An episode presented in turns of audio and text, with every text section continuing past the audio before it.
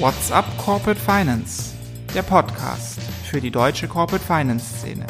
Immer freitags zum Start ins Wochenende. Mit spannenden Gästen aus der Banking-, Berater- und Finanzinvestor-Szene.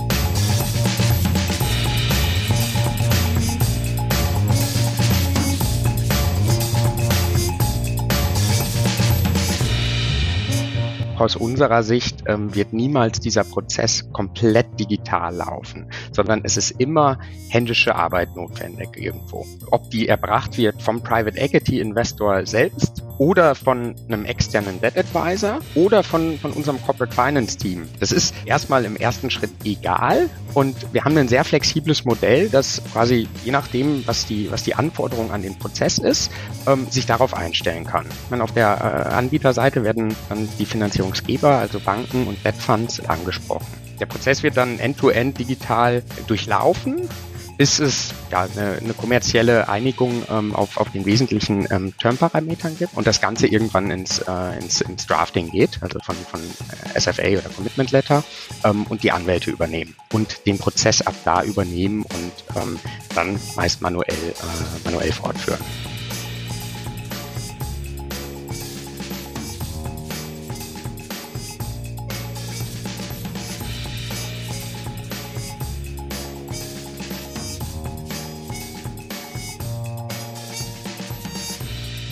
What's up, meine lieben Podcast-Fans? Mein Name ist Philipp Habdank und ich begrüße euch zu einer brandneuen Folge eures Lieblings-Corporate Finance Talks What's up Corporate Finance. Wir haben jetzt ja schon das eine oder andere Mal über Fintechs gesprochen hier im Podcast.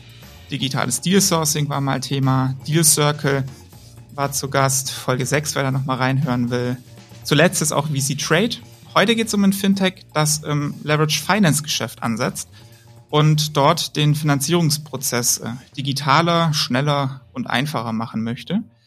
Leverest heißt das Projekt. Seit, ich glaube, Ende letzten Jahres äh, ist das Fintech am Start. Bislang war Leverest komplett gebootstrapped, heißt ohne externe Finanzierung unterwegs. Vor wenigen Wochen gab es dann aber eine ja, siebenstellige Fundingrunde, bei der sich vor allem auch namhafte Köpfe aus der ähm, ja, Pride Equity und Leverage Finance Welt beteiligt haben und unter anderem auch die Beteiligungsmanagementgesellschaft Hessen. Heißt, da ist ein bisschen Geld reingekommen. Grund für uns, da mal genauer nachzuhören, was das denn für die Strategie bedeutet.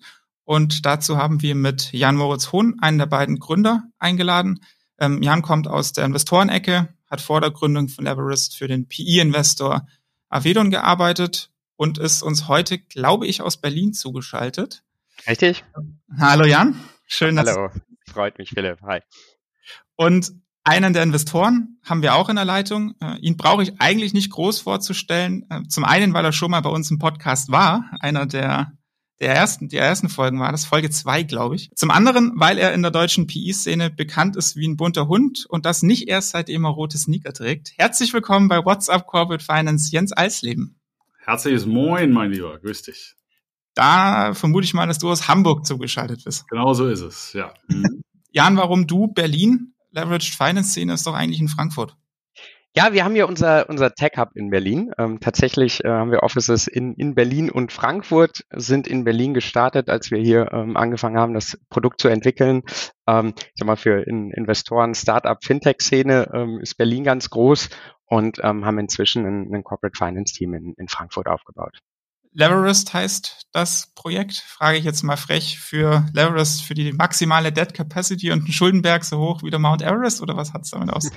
Ja, tatsächlich an, angelehnt am Leverage. Äh, ne, ist, ich, ich mag den Begriff sehr. Das sind Transaktionen, wo, wo Hebel eine Rolle spielt, ähm, wo, wo ein großer Hebel hintersteckt. Und ähm, ne, soll nicht immer zu, zum Maximum äh, werden, aber ähm, tatsächlich die Wortkreation ne, an, angelehnt an, an Mount Everest. Also nicht immer den höchsten Leverage, aber ähm, auch einfach ein, ein Projekt, was ähm, ja in, in den Himmel ragen soll. Dann sag doch mal kurz in einem Satz zum Start, äh, was ihr seid und äh, vor allem, wer die Köpfe dahinter sind. Also wirklich ein Satz, wenn du jetzt mit dem Aufzug nach oben oder unten fahren willst. Nach Gerne. oben ist er Leverest.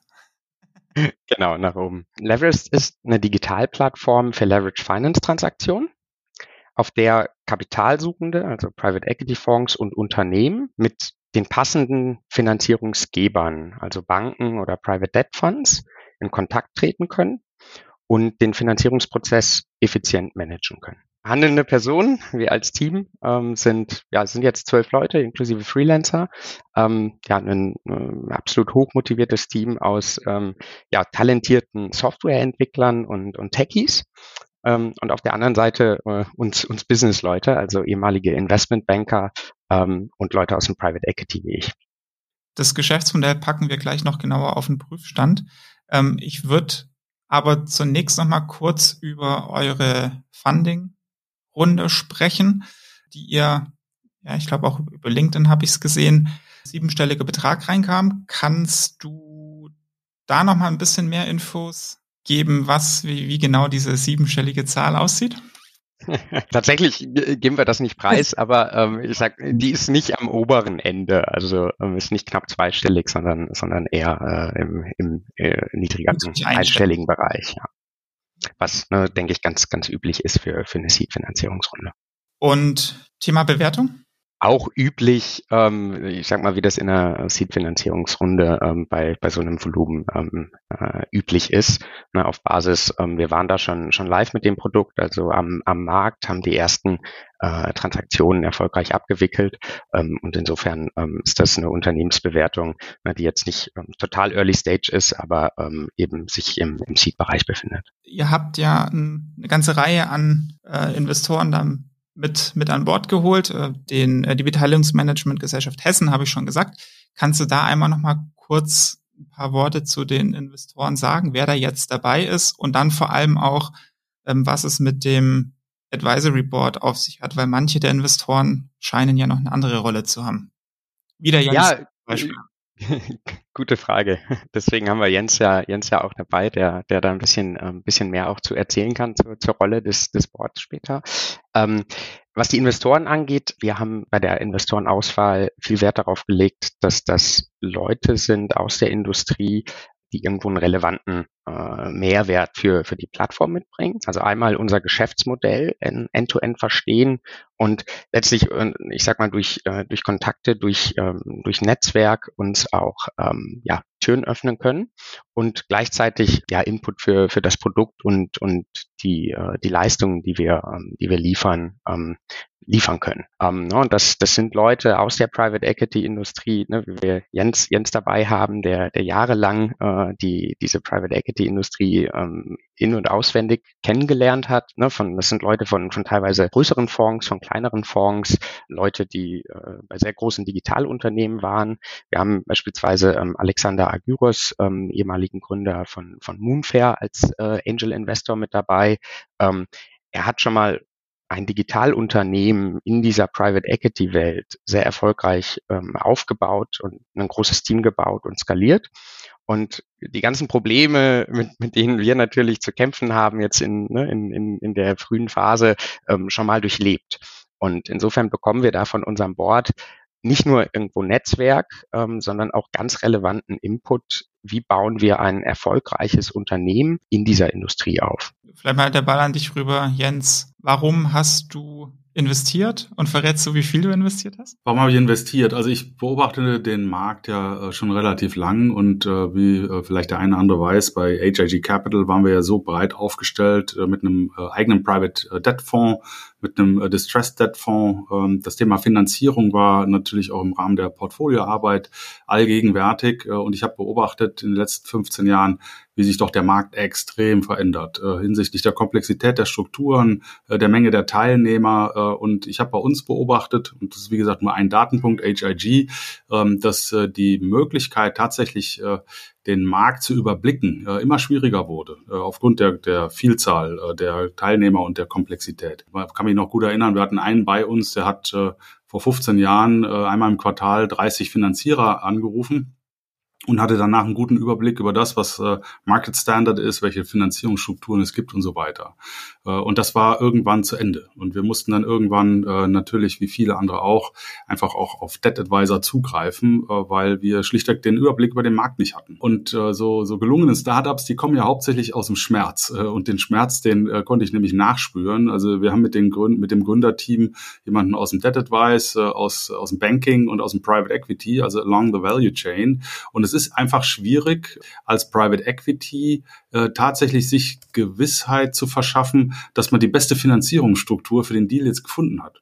Also der Markt ist ja, ist ja sehr intransparent äh, und äh, teilweise immer noch sehr händisch. Äh, und auch wenn die Debt Advisor natürlich auch da Fortschritte gemacht haben, äh, war es einfach immer wieder eine, eine komplexe Geschichte, eine zeitraubende Geschichte. Und man äh, ging dann letztendlich immer mit dem Gefühl raus aus dem Deal, äh, eventuell gab es da draußen noch jemanden, der noch eine bessere Struktur hätte anbieten können, aber man wusste nicht, äh, wie man die Leute erreicht. Und das war für mich eigentlich so dieser Kicker äh, bei Leverage zu wissen, ähm, da kommt eine Transparenz in den Markt. Äh, da kann ich als Private Equity tatsächlich davon ausgehen, äh, dass alle relevanten äh, Finanzierer äh, grundsätzlich auch meine, meine Finanzierungsstruktur überhaupt mal zu sehen bekommen und dann eben sagen können, ob sie da Interesse haben oder nicht.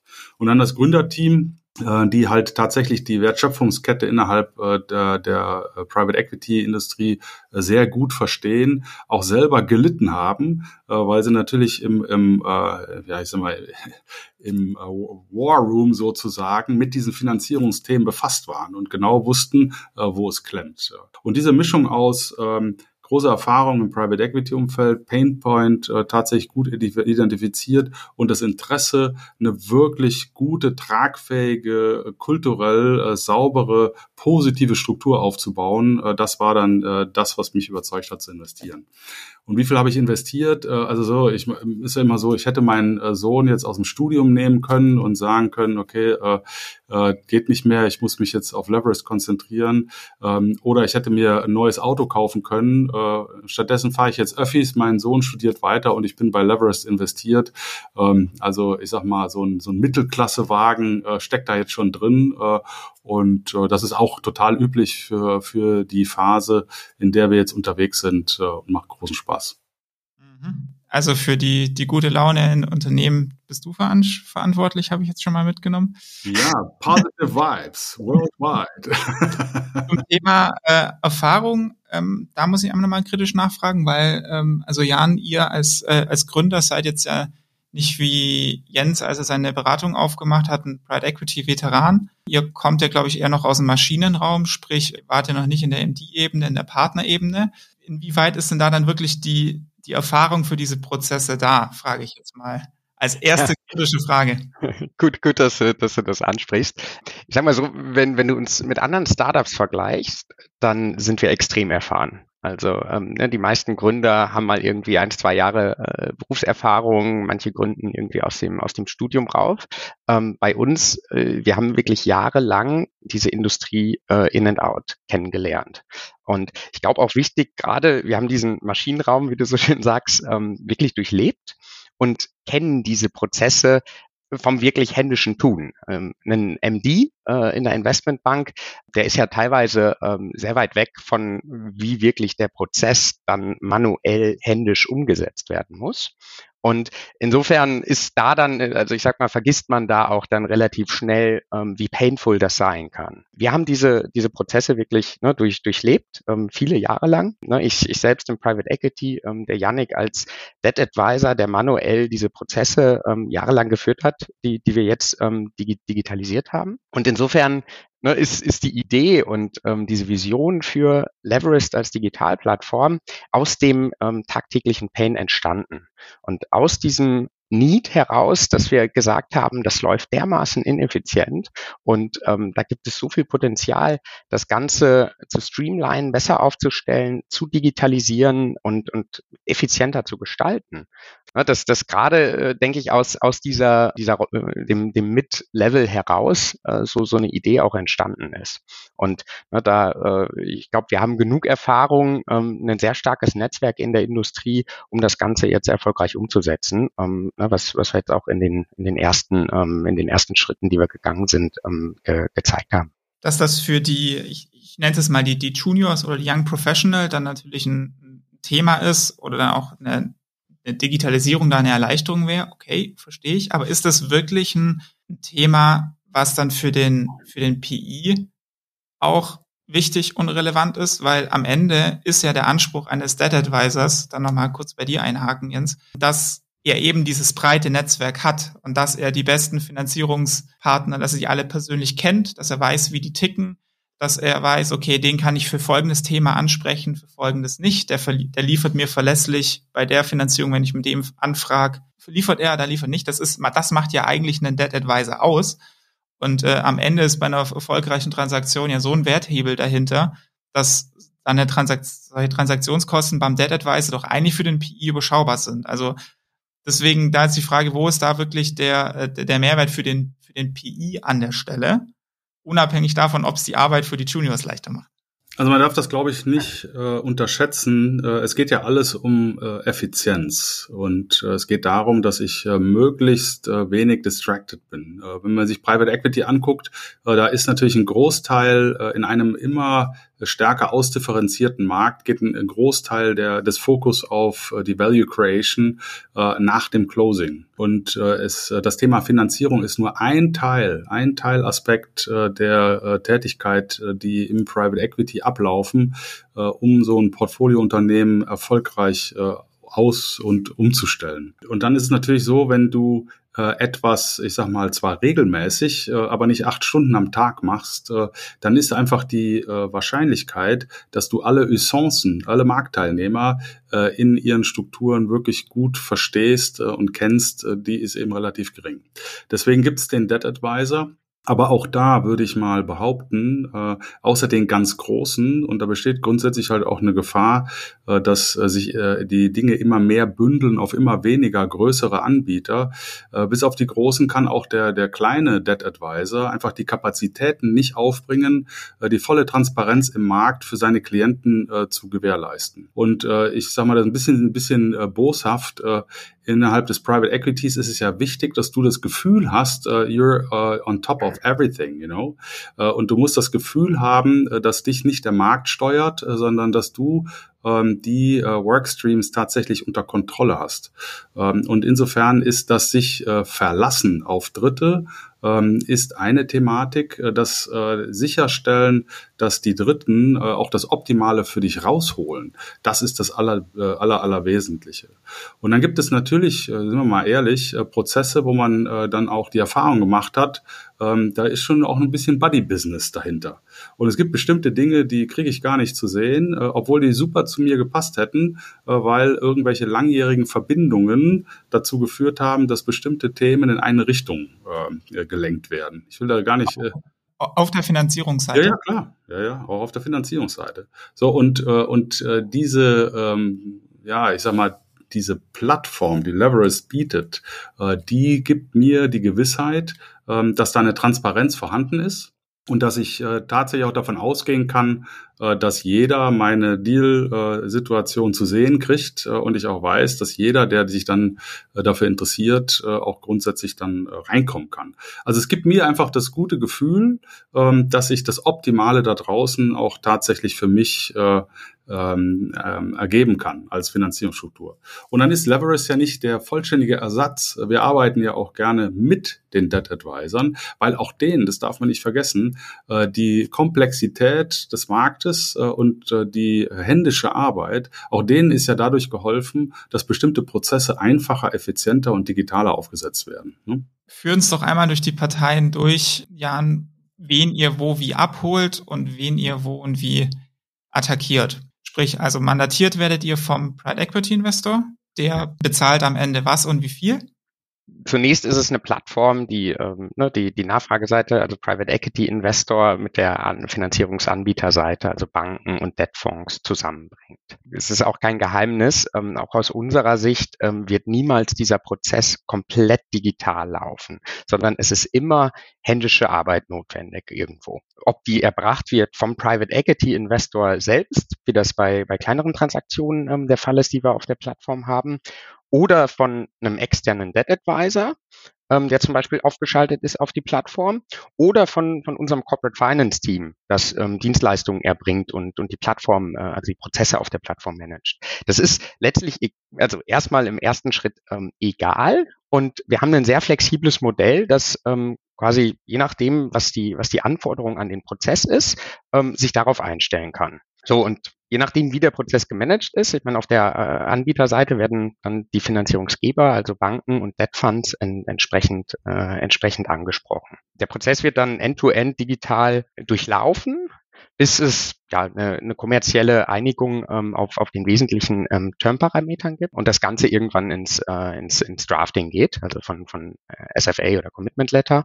ähm, und die Anwälte übernehmen.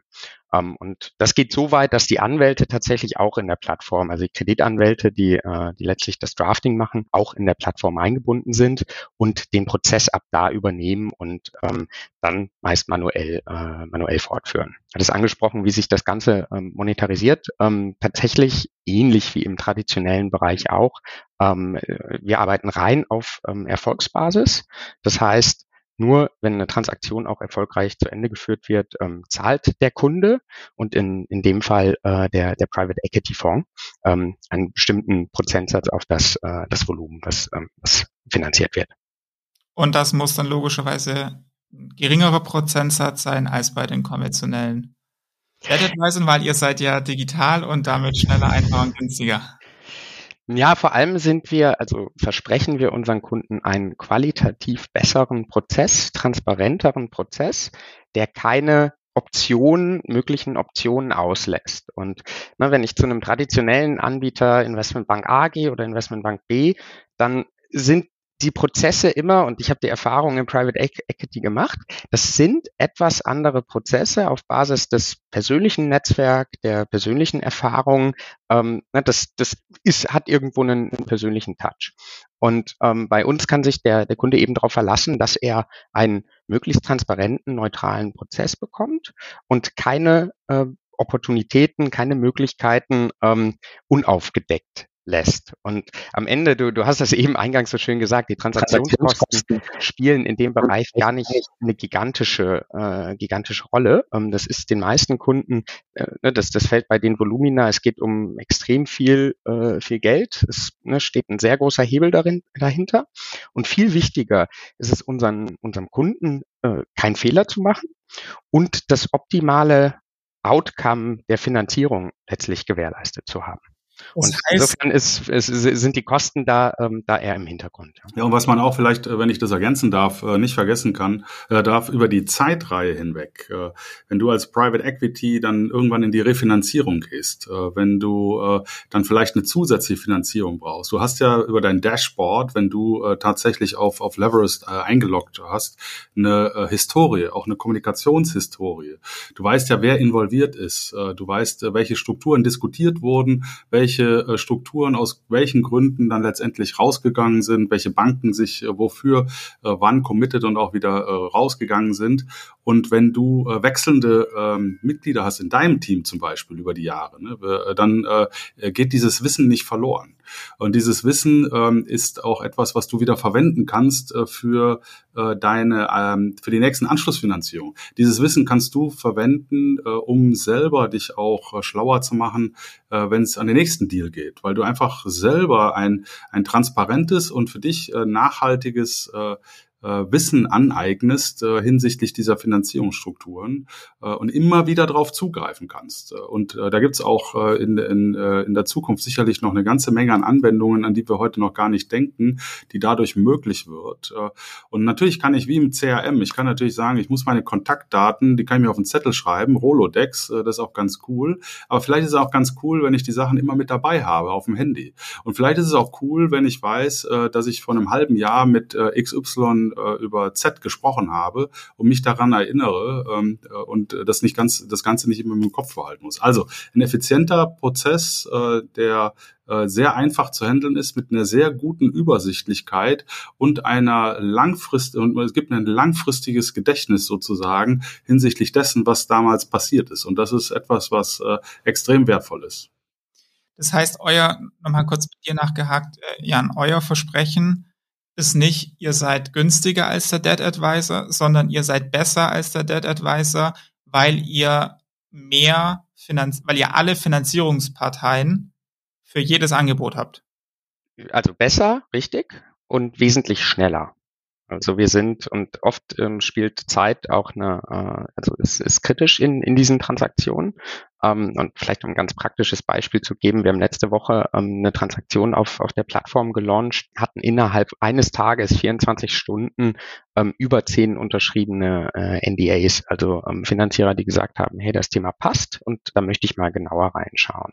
Äh, wir haben selber auch so Prozesse tatsächlich manuell gemacht. Da hängt man tagelang am Telefon, um erstmal die Parteien zu erreichen und denen dann ne, äh, inhaltlich ähm, das, das Ganze zu pitchen. Ne, und das heißt, um aber kurz zu machen, ne, das kleine Schlenker, äh, ne, dass es auch schneller ist, aber ähm, wie du sagst, effizienter, weil der Prozess gestreamlined ist und ähm, durch den etwas breiteren Reach auch ähm, äh, ein, ein besserer Finanzierungsprozess, ja. Das heißt aber, ihr müsst an eu auf eure Plattform jeden Debt Fund, der hier aktiv ist, angeschlossen haben und auch jede Bank, die im Leverage Finance Geschäft hier unterwegs ist, müsst ihr auch auf der Plattform haben. Richtig, ja. Habt ihr das? Ich sag mal, wir haben alle, also die großen Banken, also alle Top-Player in dem Segment haben wir auf der Plattform. Wir haben alle Top-Player äh, der Debt Funds auf der Plattform. Und äh, ich, ich, wir haben noch nicht, also noch nicht ein Coverage von 100 Prozent, aber es werden jede Woche mehr. Also wir haben jede Woche na, äh, weiterhin Registrierungen auf der Plattform und bauen das Finanzierungs-, also Landscape ähm, laufend weiter aus, dass das letztlich auch breiter ist als das äh, übliche Kontaktbuch eines, ähm, eines traditionellen Beraters. Und das Schöne ist, ich meine, das äh, Geschäftsmodell ist ja äh, erfolgsbasiert äh, und das Schöne ist, ähm, ich vertue mich ja nicht, äh, wenn ich mich darauf registriere und äh, gucke, was bietet denn der Markt an möglichen Transaktionen. Ähm, ich muss mich ja nicht in irgendeiner Form erstmal überzeugen, überwinden, etwas Neues anzugehen, weil ich hier einfach zusätzliche Möglichkeiten bekomme, sinnvolles Geschäft zu machen. Als Bank, als Debtfonds, als Debt Advisor und natürlich auch als Private Equity. Aber wenn das alles ausschreibungsbasiert über eine Plattform läuft, dann melden sich darauf Debt Funds oder Banken, ich mache das zu den und den Konditionen. Okay, das kann passen, wenn sich da die Interessen gleich, gleich matchen. Jetzt nehme ich wieder die Gegenposition ein. Der Debt Advisor sagt ja oder behauptet, proklamiert ja für sich, dass er sagt, hier, ich kenne die Parteien und ich kann zum Beispiel auch eine Absage in eine Zusage drehen. Wie läuft das über einen digitalen Prozess. Aber ich habe das jetzt so verstanden, dass da ja keine Beratung, kein Debt Advisory in dem Sinne besteht, sondern dass es wirklich ein digitaler Prozess ist. Ich suche, okay, passt für mich, Match. Sehr, sehr gute Frage und das hören wir oft. Und ähm, um, um nochmal auszuholen, unsere Philosophie ist wirklich dass es immer, dass es noch menschelt in dem Prozess und dass das auch nach wie vor, also auch wenn, wenn wir als Leverist ähm, diesen Prozess streamline und digitalisieren, sind die Menschen und die Interaktion der Menschen nach wie vor wichtig. Und äh, wir haben ein sehr flexibles Modell, ne, wie, wie ich eben geschildert hatte, wo diese Beratungsleistung, auch das Näherbringen der Informationen ne, von, von verschiedenen Parteien erbracht werden kann. Nicht muss, Ne? Also das, äh, ich sag mal, man muss keinen externen Debt Advisor draufschalten, man muss auch nicht das Leverage Corporate Finance Team draufschalten.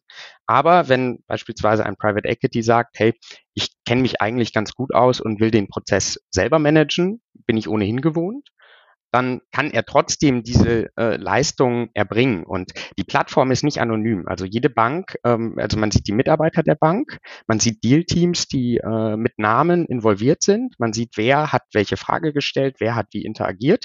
Und es gibt immer äh, die Möglichkeit, zum Telefonhörer zu greifen. Also die, ne, die, die Kontaktdaten sind hinterlegt. Und man kann, ne, wenn so eine Absage reinkommt, kann der Private Equity oder der externe Debt Advisor oder das Leverage Corporate Finance Team zum Telefonhörer greifen und ähm, ne, das, das Ganze auch nochmal ähm, te telefonisch abholen. Und insofern ist das ein, ein flexibles Modell, ähm, das sich so oder so ähm, ausgestaltet eben, eben nutzen lässt und ganz klar nicht nur digital ist. Haben denn die Banken und die Debt Funds überhaupt Interesse an so einer maximalen Transparenz. Frage ich deshalb, weil Transparenz finden Banken grundsätzlich ja immer blöd. Das war bei 360T im Währungsbereich so, kommt Transparenz rein, geht zu Lasten der Marge. Das ist bei Visi Trade und Schuldschein so, da kommt Transparenz rein, geht zu Lasten der Marge. Ich vermute mal, das wird im Leverage Finance Bereich nicht anders sein. Ja, ich, ich, ich lache ein bisschen, weil ich mir auch genau die gleiche Frage damals noch vor, also als das Ganze noch in der Idee war und ähm, ne, als, als wir noch, noch weder die Plattform gebaut hatten noch am Markt waren ähm, und das Ganze, Ganze getestet haben. Da haben wir uns genau die Frage gestellt und haben gefragt, wie viel Widerstand und wie viel Barrieren mag es da denn eigentlich auf, auf Finanziererseite geben? Ähm, wir haben mit einigen Marktparteien gesprochen und ähm, uns, uns letztlich überzeugt, dass Banken wie Debt Funds ähm, auch einen, also ein großes Interesse haben, effizient ihr Kapital zu deployen und vor allem auch die richtigen Deals zu sehen. Und äh, ich sag mal, in der traditionellen Welt ähm, sind die irgendwo ausgeliefert, beziehungsweise müssen durch ihr Netzwerk versuchen, an Opportunitäten zu kommen, die ne, teilweise passen, teilweise weniger passen und äh, müssen da viel Aufwand für betreiben. Also müssen ähm, ihr Netzwerk pflegen, müssen rausgehen, müssen mit Private Equity Firmen, mit Debt Advisern Kontakt halten ähm, und irgendwie versuchen, bei den richtigen Themen, die sie sehen wollen, angesprochen zu werden. Ähm, mit der Plattform haben Sie eben die Möglichkeit, genau einzustellen, wonach suchen Sie eigentlich und was sind so die Themen, die, die Sie extrem spannend finden und können Ihren eigenen Deal-Funnel effizienter managen. Und ne, das, das, das ist eben für, für, für die Finanzierer ähm, sehr, sehr interessant. Ich meine, am Ende werden über die Plattform, genauso wie im traditionellen Bereich, noch immer die gleiche Anzahl an LBO-Transaktionen stattfinden mit, und die mit den gleichen Anzahl an Finanzierern finanziert werden, aber in einem auch für Finanzierer effizienteren Prozess. Und da haben wir ähm, jetzt so aus den ersten Monaten auch wirklich ähm, ex, also extrem positives Feedback, was mich fast schon überrascht hat, ähm, wie, wie positiv das war von, von Finanziererseite, ähm, die einfach sagen, da kann ich ähm, sehr effizient, ohne stundenlang am Telefon hängen zu müssen, ohne irgendwie viel E-Mail hin und her, Themen sehen und für mich selber entscheiden, möchte ich da tiefer einsteigen und die weiter verfolgen oder möchte ich zum nächsten gehen. Und dann darf man ja auch nicht vergessen, wenn ich das noch ergänzen darf, äh, der Markt ist ja komplett ausarbitriert.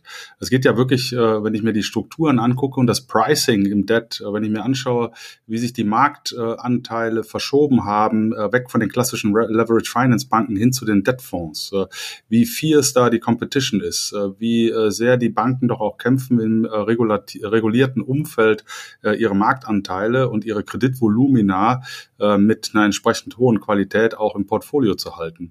Und da ist es natürlich extrem wichtig, äh, dass ich äh, noch sehr viel fokussierter ähm, die Strukturen in mein Portfolio hole, die auch tatsächlich zu mir, zu meinen regulatorischen Anforderungen, zu meinen kapazitativen äh, Möglichkeiten passen. Und da, und das ist das, was der Jan Moritz ja auch anspricht, das kann diese Plattform bieten. Und ob das dann mit einer, mit einem Margin, Margin Squeeze einhergeht, das wage ich noch zu bezweifeln, weil am Ende des Tages ist das ein wichtiger Punkt, aber nicht der allein äh, seligmachende. Denn auch der Private Equity, der weiß, ich habe den idealen Finanzierungspartner gefunden, ist dafür sicherlich auch bereit, nochmal eine Mark zu zahlen, äh, versus äh, der Unsicherheit, äh, nicht die richtige Finanzierung gefunden zu haben unter Umständen. An der Stelle aber noch einmal angemerkt, auch ohne Leverist hat der Markt letztes Jahr ein Rekordjahr gehabt und auch dieses Jahr in Q1 wieder ein Rekordquartal. Also funktionieren tut's zumindest auch in den, in den bestehenden Strukturen. Mal gespannt, wie sich es aber verändern wird. Ähm, Lass mich da gerade noch einhaken. Äh, wir sind jetzt, äh, da, muss ich äh, Stellung nehmen. Der hat ein Rekordjahr gemacht im Kaufen. Ne? Ja, klar. Signing und Closing. Wunderbar. Auch Finanzierungsrunden. Aber äh, man muss ja hinten raus gucken. Was passiert denn tatsächlich? Äh, sind das die richtigen Finanzierungsstrukturen? Äh, kann tatsächlich der Value Creation Prozess so umgesetzt werden, wie man sich das vorstellt? Abgerechnet wird zum Schluss. Und da ist das Thema Finanzierung ist ein Must-have und das soll möglichst effizient äh, passieren, möglichst schnell, möglichst wenig Pain äh, äh, bei den einzelnen Beteiligten verursachen, damit man sich konzentrieren kann auf das, worum es geht, nämlich tatsächlich äh, sicherzustellen, dass man die eigene Hurdle Rate verdient und dass man die Anforderungen an die Performance äh, der eigenen Investoren auch erfüllt. Wie lange seid ihr jetzt genau am Markt, Jan? Muss man gerade auf den Kalender schauen, äh, neun Monate. Und wie viele Transaktionen wurden jetzt schon über eure Plattform abgeschlossen? Also ich habe auf der Website zwei gesehen. Genau, da kommen jetzt in den nächsten Wochen tatsächlich eine ganze Reihe äh, Announcements noch dazu, ähm, die, äh, die teilweise schon, schon gesigned sind und äh, wir haben ja eine zweistellige Zahl an Transaktionen jetzt ähm, er, erfolgreich. Also die auch unterschrieben, da kam es zum... Die, die auf der Plattform jetzt laufen, plus die, die wir abgeschlossen haben. Und war bei den Transaktionen ähm, konventioneller Debt Advisor mit dabei oder lief das komplett ohne die? Teils, teils. Also wir haben tatsächlich eine, eine Transaktion, wo ein traditioneller Debt Advisor mit dabei war, ähm, der vor allem schwerpunktmäßig ähm, dann Corporate Finance Arbeit gemacht hat. Und ähm, ich sag mal, bei, über uns lief da eben ähm, die Lead Generation und, und das Prozessmanagement. Ähm, und der Großteil der Transaktionen, ähm, da hat entweder der Private Equity selber äh, den Prozess ähm, federführend gemanagt oder ähm, wir als Corporate Finance Team ähm, haben im Grunde unsere Plattform genutzt und äh, sind da im Grunde, ne, de, wie du sagst, ein, ein Tech-Enabled Debt Advisor. Also wir als Corporate Finance Team managen für unseren Kunden äh, den, den Prozess. Dann, bevor wir gleich zu unserem Fragenquickie kommen, noch ein Blick nach vorne. Was ist eure Vision? Ändert sich bei einem Startup ja gern, gerade bei den Fintechs, man startet mit Idee A und am Ende ist es C oder noch was komplett anderes. So, deswegen, als was seht ihr euch denn langfristig und wie positioniert? Ähm, wollt ihr einfach nur den LBO-Prozess digitalisieren und dann im Prinzip eine verlängerte Werkbank der Debt Advisors sein, um den Juniors das Leben leichter zu machen und einfach den Prozess zu beschleunigen? Wollt ihr ein Marktplatz werden, worüber LBO-Transaktionen primär und dann auch im Sekundärmarkt gehandelt werden, also dieser Marktplatzgedanke. Wollt ihr was ganz anderes werden außerhalb von äh, vom, vom Leverage Finance? Wollt ihr ein Kreditmanager werden? Was ist da die Vision? Äh, was du gerade ansprachst, ganz interessanter Gedanke, ne, dass sich im Startup das sehr oft noch wandelt und man pivotet. Ähm, was bei uns ganz überraschend war, wir sind noch exakt, also wir machen genau das, was wir uns vor, vor zwei, zweieinhalb Jahren mal in, aufs Papier gemalt haben. Ähm, vielleicht hängt es wirklich damit zusammen, dass wir genau aus der Industrie kommen und genau verstanden haben, was wollen wir bauen und was wollen wir erreichen. Aber wir haben exakt das umgesetzt, was wir vor, ja, vor, vor zwei, zweieinhalb Jahren uns, uns damals ausgedacht haben. Wo wollen wir damit hin? Wir wollen der Marktplatz für äh, Leverage Finance Transaktionen werden. Erstmal sehen wir im, im Leverage Finance Bereich auch ähm, genug Wachstumspotenzial. Ne? Es gibt an, angrenzende Produkte, Produktfelder, die wir, äh, die wir aktuell für uns gewinnen. Ähm, beispielsweise ähm, bieten wir M&A Advisern die Möglichkeit, über die Plattform Lender Educations zu machen. Ne? Das heißt auch vorne im Prozess, also ne, bevor der, der M&A Deal überhaupt an den Markt kommt, kann man über ähm, unsere Plattform, kann der M&A Advisor, äh, insbesondere die M&A Advisor, die kein Inhouse Debt Team haben, ähm, können dort eine, eine Finanzierungsindikation bekommen und ihren Kunden, also ne, potenziellen Interessenten, Kaufinteressenten, ähm, einen, einen ersten View geben, ähm, äh, wie, wie, wie könnte sich das Thema finanzieren lassen, während dann der, der Private Equity Kunde oder ein möglicher Bieter letztlich auch den, den Finanzierungsprozess über die Plattform aufnehmen also solche, solche Themen, da erweitern wir, ich sag mal, unser, unser Produkt, Produktspektrum im ähm, Leverage Finance Bereich. Und daneben ist ähm, das, das Corporate Segment einfach ein, ein extrem spannendes, wo wir hier und da mal ähm, auch Anfragen bekommen, ne, ähm, die, die getriggert sind durch, durch Corporate. Ähm, aber äh, ein ne Kern, Kernsegment wird jetzt erstmal auf absehbare Zeit ähm, Leverage Finance bleiben. Dann würde ich jetzt mit euch gerne abschließend mein Fragen-Quickie-Spiel spielen. Kurze Fragen, kurze, knappe Antworten. Ich frage mal, seid ihr dabei? Na klar. Klar. du kennst es ja auch schon, Jens. Die erste Frage geht an dich, Jan. Macht ihr denn jetzt im Prinzip die Analysten und Juniors bei den Debt Advisern überflüssig und damit arbeitslos? Nicht, nicht überflüssig, aber ähm, wir verbessern den, den Arbeitsalltag und die könnte ich letztlich mehr auf die ähm, werttreibenden wesentlichen, äh, wesentlichen ähm, Themen fokussieren. Und im Schnitt vielleicht braucht der ein oder die ein oder andere Investmentbank dadurch weniger Juniors. Jens, wie lang ist denn dein Investmenthorizont bei Leverist? Ich habe äh, einen mehrjährigen Horizont. Geht das ein bisschen präziser? Also wir haben hier auf jeden Fall einen drei Jahre Plus Horizont. Es geht darum, äh, eine stabile Plattform zu entwickeln und auch als Beirat äh, einen äh, Teil dazu beizutragen, dass wir hier eine wirklich stabile äh, Corporate Structure auch aufziehen, äh, wo äh, Top-Talente Bock haben, äh, einen äh, Markt zu disruptieren, der seit vielen, vielen Jahrzehnten auf die mehr oder weniger gleiche Art und Weise funktioniert. Das Ganze dann auch ausweiten, weil wir reden hier über einen Markt, der ist international und da habe ich große Lust zu. Jan, jetzt muss noch mal ganz präzise werden wie viele Dead Funds sind angeschlossen an der Plattform? Kann ich dir tatsächlich aus dem Kopf gar nicht sagen. Ähm, das müsste ich nachgucken, aber äh, es sind äh, nahezu alle relevanten. Und wie viele Banken? Auch alle Relle, also die, die Top-Spieler, also die, die die meisten LBO-Deals machen, sind alle auf der Plattform. Ähm, ich kann es wirklich aus dem Bauch heraus gar nicht schießen. Dann mache ich jetzt, machen wir jetzt einen Deal, du guckst nach, sagst es mir und ich schreib's einen Artikel. Jens, du hast ja sicherlich äh, eine Due Diligence gemacht, bevor du eingestiegen bist. Ähm, vervollständige mal bitte folgenden Satz. Die größte Herausforderung für Leverest wird es sein? Die Leute davon zu überzeugen, ähm, dass äh, der traditionelle Weg und äh, der neue Weg sich nicht A ausschließen, sondern B zu mehr Zufriedenheit und Effizienz im Prozess führen. Wieder eine Frage an dich, Jan. Warum hast du dich gegen eine Karriere in Pride Equity entschieden? Es war eine schwere Entscheidung.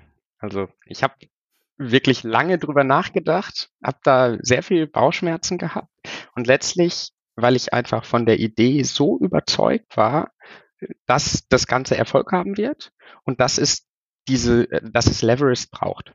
Nochmal eine Frage an dich zur Positionierung. M&A-Berater und Everest, seid ihr Freund oder Feind? Freund. Ich sehe keinen äh, klar, klaren, harten Wettbewerb, ähm, außer äh, Excel. Abschließende Frage an dich nochmal, Jan. Ähm, Funding-Runde habt ihr durch, niedrig einstellig. What's next?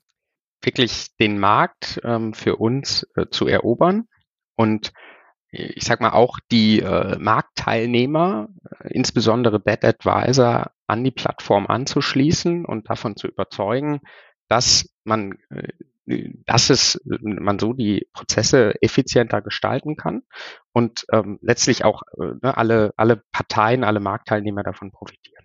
Und insofern den, den Marketplace wirklich ähm, die Marktdurchdringung in Deutschland und letztlich auch Europa und, und irgendwann USA. Und der nächste Finanzierungsstep ist dann eine Venture Capital Runde? Wir kommen relativ weit mit dem, mit dem Geld. Das ist ein sehr cash-generatives ähm, Business-Segment, in, in dem wir unterwegs sind. Ähm, wenn wir nochmal finanzieren sollten, dann um wirklich stark zu skalieren und zu, zu internationalisieren. Und dann kann sich ein Venture Capital Fonds anbieten. Ähm, das können aber auch, ne, ich sag mal, wir, wir haben eine, eine, eine sehr, sehr breite Investorenbasis mit ne, alle den, also Hintergründe aus, aus Top Private Equity Fonds haben. Ähm, also es muss nicht zwangsläufig, glaube ich, der, der traditionelle Venture Capital Fund sein. Und abschließende Frage, wie viel Anteile haltet ihr Gründer selbst jetzt noch nach der Runde? Ähm, das Team äh, hält noch äh, die, die Mehrheit. Und wir haben auch die Philosophie, ähm, also tatsächlich alle Mitarbeiter bei uns halten Anteile oder, oder virtuelle Anteile. Und ähm, wir verfolgen die Philosophie, ne, dass äh, alle Mitarbeiter sich als äh, Unternehmer, als Intrapreneurs, also Angestellte, aber äh, gleichzeitig Unternehmer fühlen und ähm, haben, haben da eben noch äh, die, die unternehmerische ähm, ja, äh, Gestaltungsfreiheit. Spannendes Projekt. Mal gucken, ob es erfolgreich wird. Äh, ich habe einige kritische Fragen gestellt. Vielen, vielen Dank, dass ihr beide da wart. Ähm, euch den Fragen auch gestellt habt und ich wünsche euch mit eurem Projekt erstmal alles Gute. Cool, dass ihr da wart. Vielen Dank, Philipp. Hat Spaß gemacht. Genau, herzlichen Dank, äh, Philipp, äh, auch von meiner Seite und herzliche Grüße aus Hamburg. Ich hoffe, euch, liebe Zuhörerinnen und Zuhörer, hat die Folge auch gefallen, habt auch ein bisschen was mitgenommen. Falls ja, dann gerne mal bei Spotify die 5-Sterne-Bewertung abgeben. Das hilft uns natürlich beim, beim Ranking an der Stelle und empfehlt uns gern auch in der Szene weiter, damit wir mit euch zusammenwachsen können. Euer Feedback interessiert mich natürlich auch, wie immer, ähm, über den Kanal eurer Wahl, LinkedIn, E-Mail, seit neuestem Instagram. Schreibt mir einfach wo und wie ihr wollt, damit wir auch hier den Podcast weiterbringen. Sagt mir gerne mal, welche Themen ihr setzen möchtet, welche Köpfe ihr gerne mal vor Mikro hättet. Und ich klemme mich dann dran. Sonst gibt's wie immer noch einen Begleitartikel im Blog. Schaut auch da gerne mal vorbei, www.whatsapp-corporate-finance.de. Jetzt wünsche ich euch aber erstmal ein schönes und möglichst digitales Wochenende. Bis zum nächsten Mal, euer Philipp Habdank.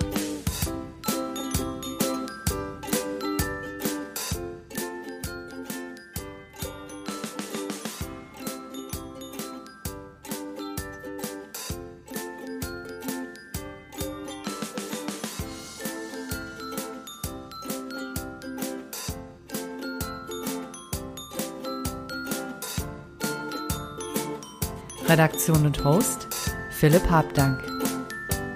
Musik What's the Angle und What a Wonderful Day von Shane Ivers. www.silvermansound.com